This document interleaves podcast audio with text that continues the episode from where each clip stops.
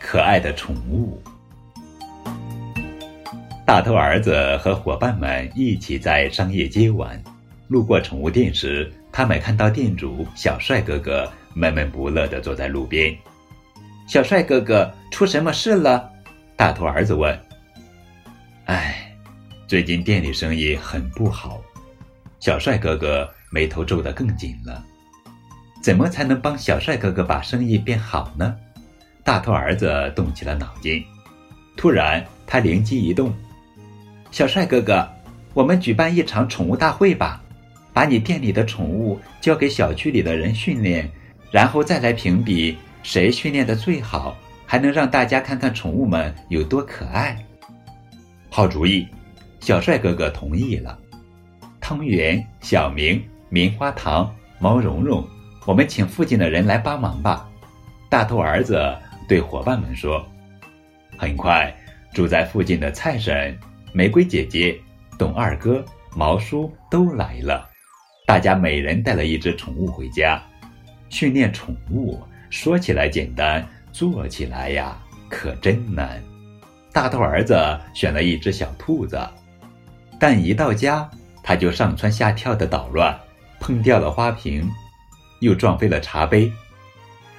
大头儿子怎么也抓不住它，抱怨说：“小兔子一点也不可爱。”小兔爸爸也毫无办法，正发愁的时候，围裙妈妈拿来了一些青菜和胡萝卜。小兔子先是不理不睬，但过了一会儿，它竟然跳到围裙妈妈跟前啃起了胡萝卜。围裙妈妈对大头儿子说：“养宠物有两点很重要，一是要知道它喜欢吃什么，二是要让它有安全感。”大头儿子。凑过去，摸了摸安静下来的小兔子，它现在真可爱。举行宠物大会那天，来看热闹的人可多了，宠物们纷纷表演了特技，那可爱的模样让人们忍不住想把它们带回家。董二哥拖着之前带回家的小龟说：“把它直接卖给我吧，有它的陪伴，我觉得很快乐。”蔡婶抱着他训练一段时间的小猫说：“这只小猫太可爱了，我也舍不得把它送回去了。”生意一下子变好了，小帅哥哥脸上一直洋溢着笑容。宠物大会这么成功，大头儿子啊感到非常高兴。